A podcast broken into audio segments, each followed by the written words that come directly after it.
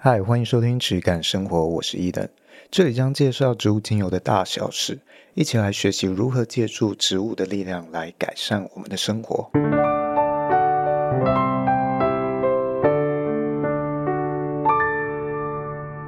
欢迎收听质感生活，我是伊登，我是轩。今天我们来聊一下有关于直觉与能量这一个主题。嗯。之前其实我都尽量去避开去谈太过于玄学的东西，嗯，太过玄幻的东西。但是大家要知道，如果你接触这个产业，无论是跟精油啊啊，或者是植物啊，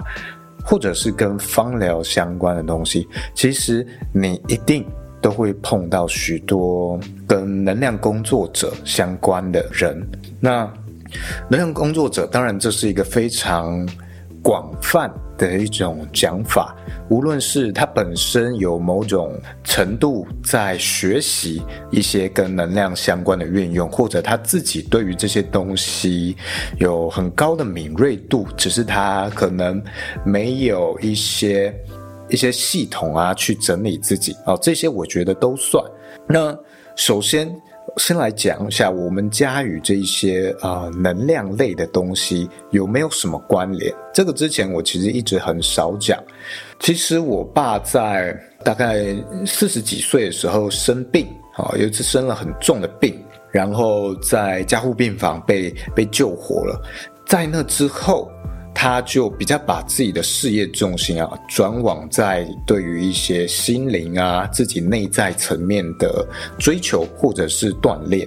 那那个时候他接触到了，可以把它归类为能量类的其中一个系统，叫做灵气。呃，灵气是什么东西？我只在这里简单概述一下。那我也不是做任何的推广，只是给大家一个概念。那。非常简单的来说，它有点像是某种吸引力法则的延伸应用，就是当我们去去想着对某个人想着某一种善念的时候，这个善念会聚集起一个能量，然后能够让对方感觉到比较舒适。我们讲吸引力法则的时候，是你想要去想象啊，你想要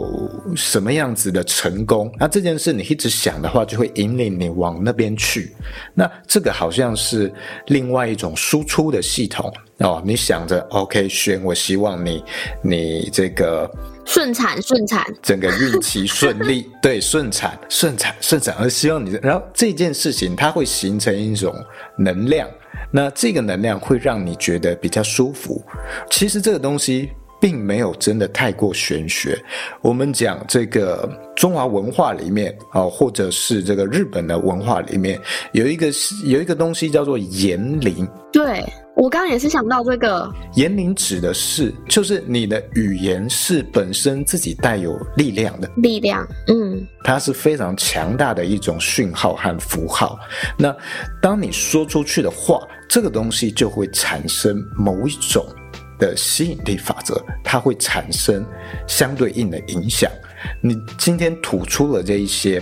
呃，非常仇恨的话，即使对方不会真的发生那件事情，但也会产生这样的一种呃负面的影响，都会真实发生。那如果你去啊、呃、赞美啊赞叹这些周遭的事，那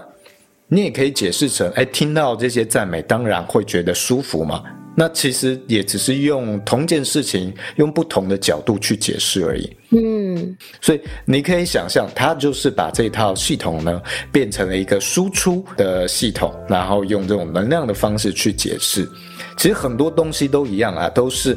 呃类似的概念，只是它套用了不同的名词啊，用不同的方式去做整理。那像小时候啊，我家就会因为受到我爸的影响，哦，我们家里的很多水壶啊，什么东西上面都贴了一个谢谢哦。我们在兑水要感谢，好酷哦。日常喝的水，就是要从日常对生活中的一些小事物保持自己的正面的这种感谢。我觉得是在形成一种呃正能量的循环吧，或者是正面思考的循环。嗯嗯。但是，呃，你要说这个很了不起吗？还是呃非常？你今天看，呃，无论是修女啊、尼姑、神父，大家其实也都只是凡人，他并没有因为他做了这他他选择这条道路，他做的修行而跟我们有什么不同？嗯，他面对的困扰，跟他可能会发生的状况，其实也都跟我们一样。嗯，好，哦，所以这些东西只是我们。的日常的一些小练习，但是生活中的一些争执仍然还是会发生，还是会吵架就对了。对，还是会吵架，因为你看，我妈妈其实是一个很火爆脾气的人，嗯嗯，然后我爸是非常固执的人，所以你即使啊要感谢啊什么，你会看到我爸妈要吵吵架，然后我爸就很生气的说谢谢你这样，其实还是没什么不同，这只是一套。系统，嗯嗯，系统其实我觉得都只是用来辅助的，听起来很像，就是呃，我记得我们以前上课老师也会说一个很重要的事情，就是以前受国民义务教育的时候，有讲到老师不是有举个例子是，哎，你拿两组来对照，就是一两盆植物长得一模一样的植物，然后你一盆呢，你就一直对他讲好话，然后另外一盆呢，你就一直对他骂，就一直骂他，一直讲难听的话给他听，然后。过了一个礼拜之后，听好话的那一个，它就会长得很好，长得很茂密。然后，可是听坏话的那个，它就会越来越枯萎。其实也有一点像这样的概念，对不对？其实也有点像哦。那这些都可以把它当成是一种尝试啦，不同系统跟理解世界的方式，我们不一定要相信。但是，我觉得。你只要在这个产业久了，你接触到的会非常多。那很多时候也不完全能用科学去解释每一件事情，而且我觉得会越来越多啊！不知道为什么。从我爸这个时期到现在，其实我觉得这个比例是逐渐在增加的，可能也跟我们现在的经济啊、环境压力啊这些都有关系。当在这个物质上面，嗯，我们可能很难去有所突破的时候，啊，很难改改变这个大环境的时候，我们可能更多会转而到心灵方面的追求。嗯，其实我在看这件事。我自己会觉得，这其实也是一种文明病，就是随着资讯的发达演变，然后跟不同的人与人之间的关系连接程度，那都是因为我们的科技在变化，所以会影响到。那这样子的。框架下，大家衍生出来的心理层面的疑问、困惑，甚至是疾病，就会越来越多元化，越来越多种。所以，其实，在心理学也很多人在持续的研究。可能以前，可能前十年前，我们只挺多听过哦，心理生病有可能是忧郁。可是到现在这个阶段，你其实会发现。诶，没有，你心理生病，他可能不止忧郁，他可能还有，他会去判断你是焦虑症，还是你是恐慌，还是你是呃躁郁，还是你是忧郁，就是有好多好多种的界定来看你到底是比较像哪一种，或者是出了哪一个的状况，然后会有不一样的呃辅助方式等等的，所以我觉得这些全部都是文明病。我们想几百年前，甚至到。可能人类刚出，就刚这个世界刚有人类的时候，或许可能没有那么多有这一块的文明病这样子。对，那就我觉得再提及一下，呃，我过去曾经分享过，对于这一些直觉非常敏锐的人，或者带有一点这种神奇力量、神奇、嗯、神通的这一些人，我过去是有一点羡慕。哦哦，我曾经说过，我觉得他们这样子去筛选进的品质很快，很有效率这件事情。那后来也跟大家分享到，哎，怎么我看过越来越多之后，发现每一个人的筛选的结果都不一样。嗯，然后这件事情就让我觉得非常的有趣。我后来嗯统整了一下，以及我去跟贝贝啊学这些中医相关的概念，我就比较能够更退一步去了解发生了什么事情，以及他们选择的道路可能是呈现什么样的结果。首先，这些每一个直觉敏锐的或者具有这种神通力的人，他的直觉。都是不一样的，就像我们上一集讲的，他的直觉可能是用来快速的辨认他追求的一百分或者是高品质。那我们每一个人为自己定义的一百分，或者我们为自己定义一件事情的完美，其实都是不一样的。只是直觉这件事情，把这整个筛检的速度缩短成了一瞬间。所以它还是在你自己的认知框架之下运作。我我的认知框架跟你的认知框架一定不一样，所以这个直觉筛选出来的结果就会有不同。我跟你一定就会有不同，有偏差，所以这才会造成这么多的这些啊、敏锐的人啊，或能量工作者啊，他们最终筛选出来他们认为的纯精油，或者他们认为不好的，都会结果差异很大。哦，原来是这一点。哦，像之前也说过，他们筛选香精是很容易的，但是筛选到什么程度，他们会开始分辨不出来。嗯，我认为筛选到了比较调得比较好的一些单体精油之后，到这个等级，也就是大部分的国际芳疗品牌的等级，嗯，就开始精准度会变低了。像我爸。他是比较后天学，他不是先天有这样的一个敏锐度。那他透过后续去学了一些测试锥啊、灵摆，OK，他筛选这些品质的速度很快，大概他可以筛筛个七八成准。好，你要说七八成准很低吗？哎，老实讲，如果你对于股票它有一个直觉，有七八成准的胜率，那就足以让你变成富翁了。所以七八成准，你能够筛出里面的纯精油，啊，里面可能是纯精油混了一些单体稀释精油，那你能够抓出大概里面七八成非纯精油的，我觉得这已经算是精准度很高了。你要说它能够一百 percent 抓出来吗？我认为。有人或许可以，但是我目前没有碰过。我认为，即使有这样的人，也非常非常凤毛麟角的存在。所以，大部分去讲述他，呃，你你只要接触精油，你一定会碰到一种人，说自己，哎，我的我很敏感，只要这个东西不好不纯，我一闻一摸就知道。好，我现在立刻。给你一个总结，这些是精准度没有到很高的。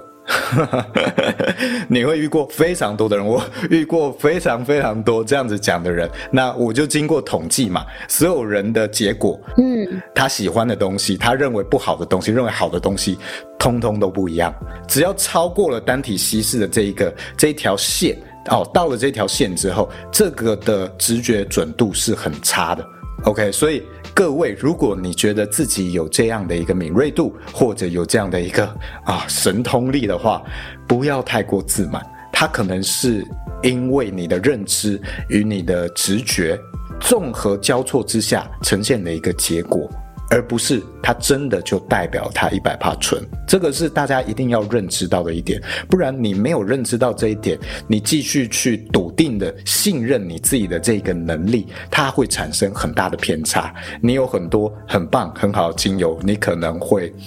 啊、没有机会去认识到它们，因为你第一时间就会觉得哇那个好烂哦，闻了好不舒服。啊，会有这样的状况嘛？嗯，好，就像有有一些人，他可能吃到香菜都哇，好恶心哦，哦，不是代表那个香菜不天然。好，我超爱。对啊，是有这样的状况，你是很容易误判的。嗯，因为你的系统并不完整，你的系统并没有详细的教导你怎么样去认知你的这些感受，为这些感受做出细微的分类。所以，这个是我们在凭借直觉做事的时候会有的一个盲区。那我们今天去学习，无论是任何的能量工作啊，或者任何的知识系统、记忆系统，其实都是一个系统。那它各自的完整程度其实有很大的差异。像是中医，中医它就是一种系统。那之前这个贝贝他曾经分享过，其实，在中医里面也是有人用这种神通力在治治人，为为人开药的。那一样也也会有一定的准度，但是他没有办法教授，没有办法传导给别人，他没有一个可复制性，因为那个东西比较偏向他与生俱来的。那有系统的中医是什么样？就是它有一个详细的脏腑的运作逻辑、阴阳的系统，这些五行啊什么，这些通通都是他的系统哦，有点像是他的资料库。我有点纳闷，就是讲一个比较好笑的，就是应该说我们民间这个就比较偏玄学，就我们民间不是有人说可以开天眼啊，是是是，或者什么什么之类，让你去看到另外一个世界的的朋友们嘛？那我就很好奇，真的没有办法突然透过什么方式打开这个力量吗？或者是打开这个？通道之类的，因为常常会遇到一种状况，是我像我就举我自己的例子来说的话，就是我先生他非常的他看得到，就是他有灵异体质，他看得到，然后从小也是有一点类似像可能天生可以当机身的体质，但他没有从事这个行业啦，然后所以就会他有时候就会跟我说，比如说哪些地方不要去。然后，或者是哪些地方比较不干净，或者是以前最常的是，因为我们是大学同学，然后拍片场所有时候会去一些比较阴暗的地方，然后大家就会可能他都在聊天聊得好好的时候，他突然不讲话，然后我们就知道哦，待机多少跳啊，然后我们就会赶快拍一拍，赶快走人。所以当那个状况之下，我就会很好奇，我就会我就是那种。好奇心过剩的人，我就会扒着他一直问说：“所以你刚刚看到的是什么？所以怎样怎样怎样？”然后他都不太会想讲这样子。但是我就是很好奇说，因为别人就说有一些方法是有办法打开你的天眼的嘛，那难道在这一块上面是没有办法打开一个通道，让我们可以有灵，比较像有灵通能力的吗？呃，就我的理解，它是可以有方法的，好像什么死豚水啊之类的，都有人啊、哦呃、去分享说，或许哎这样可以去打开这一方面。但是我就讲到，今天如果你没有一个系统去能够让你学习如何控制的话，这些东西其实是很可怕、很有危险性的。嗯啊、呃，很有危险性的。那。有一些人，他就是主张说啊，你要去探索这些未知，所以他不断在这条路上去前进。那我觉得有时候他会变得很跟生活脱节，好，他的讲述方式啊，什么都会变成了一个你觉得很难，可能很难沟通的对象吧。哦，嗯，会有这样发生这的这种状况。那他们。会也会有一些教学记载，教你怎么样去去控制啊什么，但是就好像精油一样，它是一个精油是一个发展相对来说比较没有那么长的，呃，一个一个系统架构。那这些记忆神通，通常他讲述的这一些系统也是非常。粗略的，不是很完整，不像是呃，我们讲科学，科学是一套系统，它是完整的系统。那即使我们现在生活中、自然中还有非常多科学没有办法解释的现象，但是你知道它的根基在哪，它的逻辑是什么，所以你永远都可以再回到这个根基，你可以脚踏实地，逐步的去把那些未知一一拆解。即使现在没办法，未来也有机会去拆解。这个就是一个完整而且严谨、安全的系统。啊，像是西医啊、也是这样；中医，中医也是这样。中医怎么样去拆解呢？那它可能就会像是分了文科和术科。文科就是你的这一些五行啊、阴阳啊、五脏脏腑之间的运作。OK，这个是文科，就好像是西医里面你要去了解不同器官啊、血液啊、细胞啊等等这些东西。那什么是术科？西医的术科就好像是你的手术刀啊，你手术要怎么做？这两件事情一定是相辅相成的。你不可能很会开刀，但是你对于这一些文科的东西、文科的基础、这些资料库你都不懂，然后只是懂得怎么样开刀，然后哦缝合伤口非常厉害哦，血液清得很干净。你只有这些记忆的话，就像是你只有了神通。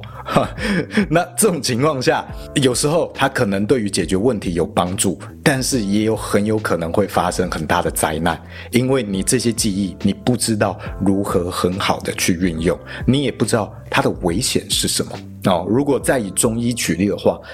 它就很像是，哎，你很会把脉，很会扎针，但是你不知道自己到底是基于什么样的理论之上在运用这些东西，它都变成了一种感觉，然后变成了一种统计。OK，你觉得你之前这样做可以通，你就继续用，所以这个东西是相对来说比较危险的。那你如果今天在做能量相关的研究，或者是现在又很流行什么呃魔术、巫术，包括芳疗也出了好多魔法相关的书，呃，又到了这个二十二世纪，女巫又开始流行了，呵呵，出了非常多这样的书。那你要知道，这些通通都只是一种辅助你认知一件事情的一套观念架构而已。那我们永远要知道要怎么样脚踏实地，我们要怎么样去运用自己的记忆，不让这个记忆变得太飘渺不定，那就很容易产生危险啊。还有一个，我觉得分享啊，这个也是从贝贝那边听到的，就是他说这些敏感敏锐的人，以及神通有神通力的人，常常会发生一个一个迹象，就是他的心脏通常不太好。我觉得这蛮有趣的，因为他对于这一些神通的外放，好，或者你说的这种直觉与敏锐度，它是一种心力的外放，它是很消耗心力的，所以他心脏往往会比较有问题，无论是呃二尖瓣膜脱垂啊，哦，或者是闭锁不全或心律不整，好像我的话，我敏锐度没有说真的到那么那么的厉害，但是也相对来说算是比一般人敏锐。那我自己也有心律不整相关的问题，但我就不知道这个到底是先有鸡还是先有蛋的问题，到底是我先有了这些呵 心律不整。导致我变得敏感，还是我先敏感才导致我的这些状况？你这样讲会让我想到，因为我刚刚不是说我先生也有，就是比较像类似的灵通体质，就看到嘛，或者是感受得到，就是直觉力也蛮强的。对，他有时候心脏就就会不太舒服，就是健康检查好像没有检查出心脏有什么心律不整还是什么，但是他的心脏比较容易过度负荷。嗯，了解。对，也是蛮酷的。嗯，以中医来说的话，它是你的气不断的外放。哦，哦，我们讲中医里面的神通，通常可能讲的是这种道家、道术或者是气方面的运用。嗯嗯。那如果你用这个系统架构去解释这件事情，是你的心力不断的外放去感知周遭的事物。嗯。那这件事情让你变得敏锐，但同时也对你造成消耗。所以如，如如果你没有一个系统，你没有一个文科的架构。辅助你去学习如何控制、如何妥善运用你的这个这部分的记忆的话，那它反而会对你来说是一个有害的东西。嗯，就有点像是你把你的保护罩或能量罩打开了，然后什么东西都可以接触到你，然后你就没有那个那一层保护的那种感觉吗？呃，你也可以这样解释哦，是一些保护罩、防护罩，这些也对我来说蛮耳熟的，也是有一些系统啊会用这些名词。对，总之这些东西大家都可以把它当成是你一种看待世界啊的方式。那可能各自的系统之间会有完整度的差异。我们今天如果可以做选择的话，当然你选择你一套你自己觉得很舒服、你觉得有帮助的系统，就是你真的对这些有东西有兴趣的话，啊，你可以这样子去选择。但是你要试着去意识到，它有没有很好的一套架构。有没有一套严谨的架构帮你去认知到这些，跟控制好这些东西？如果没有的话，建议你去把心力转往到一些比较严谨、比较更经过大家确认过的系统，例如中医。它是一个严谨跟呃发展非常久的一个系统。那科学是一个系统哦，这些东西都是属于很严谨。那你比较不会在里面过度迷失的哦，永远它都你能找到一套逻辑去解决你的困惑。但是当到了这些发展的不够严谨的系统里面的时候，它往往会变成一种自圆其说啊。OK，就是它没有太多的。往常的案例或者是解答，可以给这个老师老师为你做讲解，所以往往你今天遇到了一个困惑或一个疑问的时候，问老师，老师就是很容易会自圆其说，那这种状况下就会有一点危险。啊，因为这个有点偏向老师自己的解读，那这样的情况，我们用另外一个比较玄学的角度讲，你很容易走火入魔。那我觉得，我们今天很多人对于这些东西会开始产生兴趣，通常是因为我们不一定是因为真的你向往某些神通力，或者是某种直觉敏感，而是你可能正在经历一个非常脆弱的时期，你需要某些东西来支撑你。哦，有点像是哎失恋的时候看一些感情语录，看一些啊心灵鸡汤。你即使知道那个并没有对你造成多大的改变，但是可能在你很不舒服的时候，它确实能给你一些支撑。但我觉得这个支撑你要知道，它是属于一种暂时性的，因为它并没有真正改善你什么东西。那等到我们的心理状况变得好一些的时候，我们要试着去减少对于这些东西的依赖。就好像是我们今天身体不舒服的时候，我们吃药，我们知道它，我们是借由药性来去辅助支撑我们身体回到一个正常运作。那目的是把我们导回正轨，而不是往后都一直依赖这些药物。啊，没有药物我就不行，不是这样子。我们是借由这些东西给我们一个机会倒回正轨之后，这些东西会变成以后我们的一种。选择而不是必要性，我觉得这个才是比较健康的。最终我们要回到一个可以自由自在做选择，不用过度依赖任何东西的状态啊，回归到这样的状态，我认为才是比较良性的状态。那今天你在学习这些东西，你学习的系统啊，其实都会影响到你的眼界与你感受事物的方式。同一套系统里面学的人。诶，他的老师跟他的学生，他在使用这个精油的时候，感受都会很像。但是另外一套系统的人，诶，你就会觉得，诶，他们的感受不太一样。但是你可以清楚的知道说，诶，同一套系统里面的人大概会有哪一种一样的倾向。所以这个系统你要知道，它会影响你理解世界的方式。那。你今天这么深入下去学习，然后把你的一切价值观都跟这个系统绑定在一起的时候，会不会对你的生活造成任何的不好的影响？我觉得这个是你要先去了解到的。但如果你只是把它当成一种辅助，例如，呃，我们家呃，对于灵气，可能它就是让生活中维持更多的一些善念。哦，这个是我们的一一种辅助，但是我们并不完全只依靠它，哦，依赖它。那我觉得这样的情况下是比较良性一点的。哦，我们还是主，这些系统是我们自由选择的辅助跟理解的方式，有点像是工具。那这样的情况才不会反客为主，变成你的价值观都绑定在这些系统，就会比较危险。像是我记得萨古鲁啊，一位这个瑜伽的分享者，啊，在这个 YouTube 上最近这这几年蛮红的。那他就有说，他就不是很很提倡去接触灵气啊之类的东西，因为他觉得这样的一个东西比较欠缺系统。哦，相对来说，这灵气也只是发展了一百多年的一个系统而已。所以，相对于瑜伽来说，瑜伽发展了可能有上千年，是一个相对完整的系统。你在里面任何的迷失，它都有一个对应、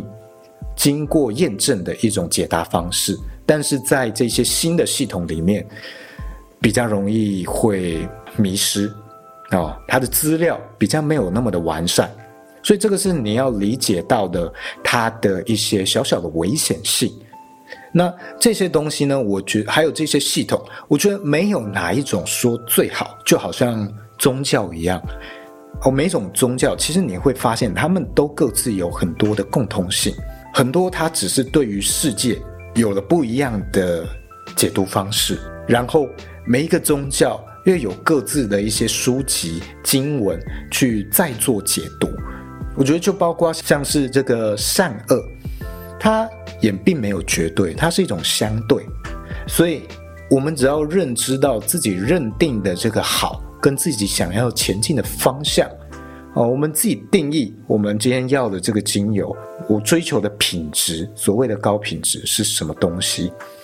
那反复自己确认这个追求的方向有没有什么样的盲区啊？例如，哦，我以为的有机认证是什么东西？实际上，啊，你听我分享过这些商业背后的故事，诶，你发现跟你认知的不同，那你是不是要修正一下自己的方向，不断的在这里面做确认？那一旦你有了更明确的目标，你要前进的方向，就我来说，就好像是我追求的那个一百分的目标，那我就知道哪一些人的声音对我来说是杂音，是我可能不必太过在意的谏言，我就可以更专注在我的方向上。那这些我觉得也是给大家做一个参考，也是这几集以来啊，我对于这一些这一系列，包括啊追求完美呀，或者我经营生意上的，算是一个小小的总结啦。所以我觉得我们不要太被外在或者周遭的人影响。嗯，啊，无论是今天有谁他展现了某种特异的体质或特殊的敏锐度。